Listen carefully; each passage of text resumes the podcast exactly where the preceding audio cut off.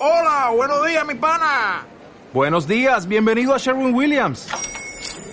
¡Ey! ¿Qué onda, compadre? ¿Qué onda? Ya tengo lista la pintura que ordenaste en el ProPlus app. Con más de 6.000 representantes en nuestras tiendas listos para atenderte en tu idioma y beneficios para contratistas que encontrarás en aliadopro.com. En Sherwin Williams somos el aliado del PRO.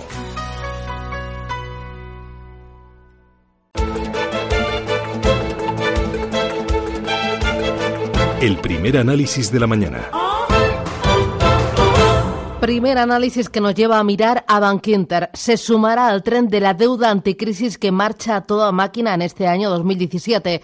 La entidad presidida por María Dolores Dancausa lanzó ayer el mandato para emitir 500 millones de euros en deuda subordinada que se colocarán a inversores institucionales en un futuro cercano cuando las condiciones sean favorables. En la mayoría de los casos, esa oportunidad se da al día siguiente, así que puede ser hoy mismo, por lo que si todo marcha bien, hoy podrían colocarse 500 millones de euros de Bankinter de deuda subordinada. Javier Flores Sinver, ¿qué tal? Muy buenos días. Muy buenos días, Susana. Primero, ¿qué es deuda subordinada?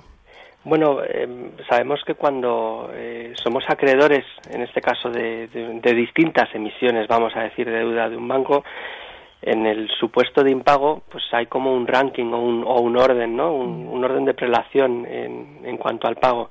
Bueno, pues la subordinada está en una posición, vamos a decir, intermedia, ¿no? Es una posición mejor que la de los accionistas, pero peor en general respecto a otro tipo de, emisiones de deuda. Esto hace que en función de nuestra posición, nuestro orden de cobro, pues se determina la seguridad que tenemos en, esos supuestos de impago y por lo tanto la rentabilidad que se, que se exige. Suelen ser unas rentabilidades en principio mejores que otros tipos de, de deuda y, y por lo tanto también eh, el cómputo o el modo en el que contabilizan las entidades este tipo de deuda eh, es relativamente mejor para la entidad que, que, la de otros acreedores que están, vamos a decir, en, mejor posición.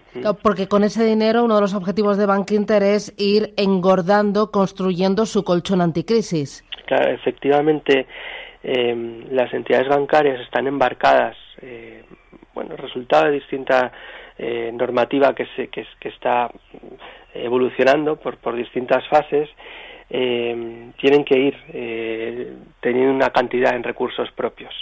Cuando hablamos de recursos propios, hay distintos tipos de productos y uno de ellos es determinados tipos de deuda que les computan de determinada forma, ¿no? lo que se llama tier 2 en el capital de las entidades.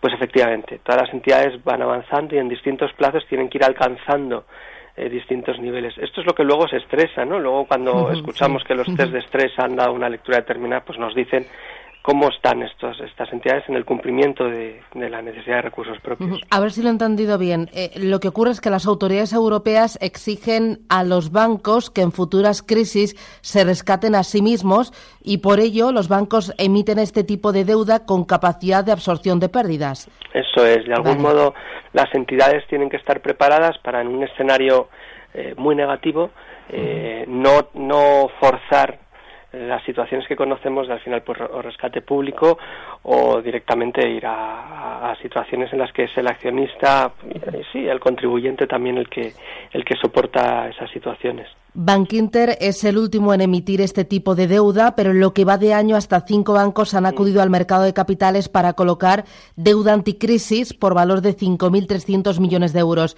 Eh, lanzan tanta deuda porque ahora es muy barato colocarla, ¿no? Tiene que pagar poquito interés. Bueno, por distintos motivos. Primero, porque hay una. Esto es hacer de la necesidad virtud. Es decir, eh, tienen que hacerlo sí o sí y lograr cierto capital propio. Lo podrían hacer de distintas formas: ampliaciones de capital, eh, podrían aumentar ciertas provisiones, emitir otro tipo de deuda. Pero este es un tipo de deuda que vamos a, a decir le sale a la entidad muy rentable en ese balance de rentabilidad en riesgo y luego además las condiciones del mercado pues pues son ahora mismo óptimas para hacer emisiones de este tipo. ¿Tú crees que vamos a seguir viendo emisiones de este tipo en los próximos meses y estas emisiones eh, son atractivas para el ahorrador más conservador que busca un poquito de rentabilidad con poquito riesgo? Claro, es, esto del poquito de rentabilidad, el poquito riesgo, cuánto poquito y cuánta Claro, eh, ¿quién iba a imaginar? Intentemos hacer un ejercicio mental de retroceder en el tiempo. Alguien imaginaba, y hablo de un inversor medio, nadie que, estuviera eh, muy encima de la cuestión. Iba a imaginar que una entidad, vamos a decir como Caja Madrid, pudiera irse a pique. Era, era impensable, ¿no? Y a esa persona seguramente le hubiera encajado en ese concepto de, bueno, pues esto te da un poquito de rentabilidad y es más o menos seguro porque mm, la caja va a estar aquí toda la vida, bueno, o no. O no. Claro. Bueno, pero ahora sí que hay un abanico de deuda, de deuda subordinada, de deuda senior, eh, crédito mm, high yield, eh, que sí que le permiten al ahorrador no meterse en bolsa y le permiten también no perder dinero porque en renta fija de gobiernos y en depósitos eh, con inflación pierde dinero. Es cierto que ahora mismo es difícil encontrar rentabilidad en la renta fija y que para hacerlo en general hay que ir eh, a high yield, altas rentabilidades eh, o, a este tipo de, emisiones. Ahora bien, ¿cuál es la fórmula? Porque el riesgo, ¿cuál, ¿cuál es el riesgo fundamental en renta fija? la quiebra, el impago. ¿Y cuál es la, mejor solución de protegerse contra ello? La diversificación. Bueno, pues estar invertido en 100 compañías, de modo que si una quiebra, pues el impacto en mi cartera sea relativamente de poco alcance. Claro, al alcance de un inversor, eh, vamos a decir, un consumidor que nos esté escuchando no está a este tipo de situaciones de invertir en 100 compañías. Se suele hacer a través de fondos de inversión, es la forma de un poco tener esa, esa diversificación, pero bueno, es verdad que la composición de costes y rentabilidades que uno obtiene a cambio a veces hace que diga, bueno, pues que no me, no me, no me rentúa, ¿no? Como decía mi abuela.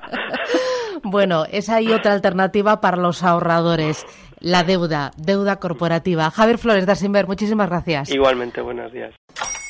Hola, buenos días, mi pana. Buenos días, bienvenido a Sherwin Williams. ¡Ey! ¿Qué onda, compadre? ¿Qué onda? Ya tengo lista la pintura que ordenaste en el ProPlus app. Con más de 6.000 representantes en nuestras tiendas listos para atenderte en tu idioma y beneficios para contratistas que encontrarás en aliadopro.com. En Sherwin Williams somos el aliado del PRO.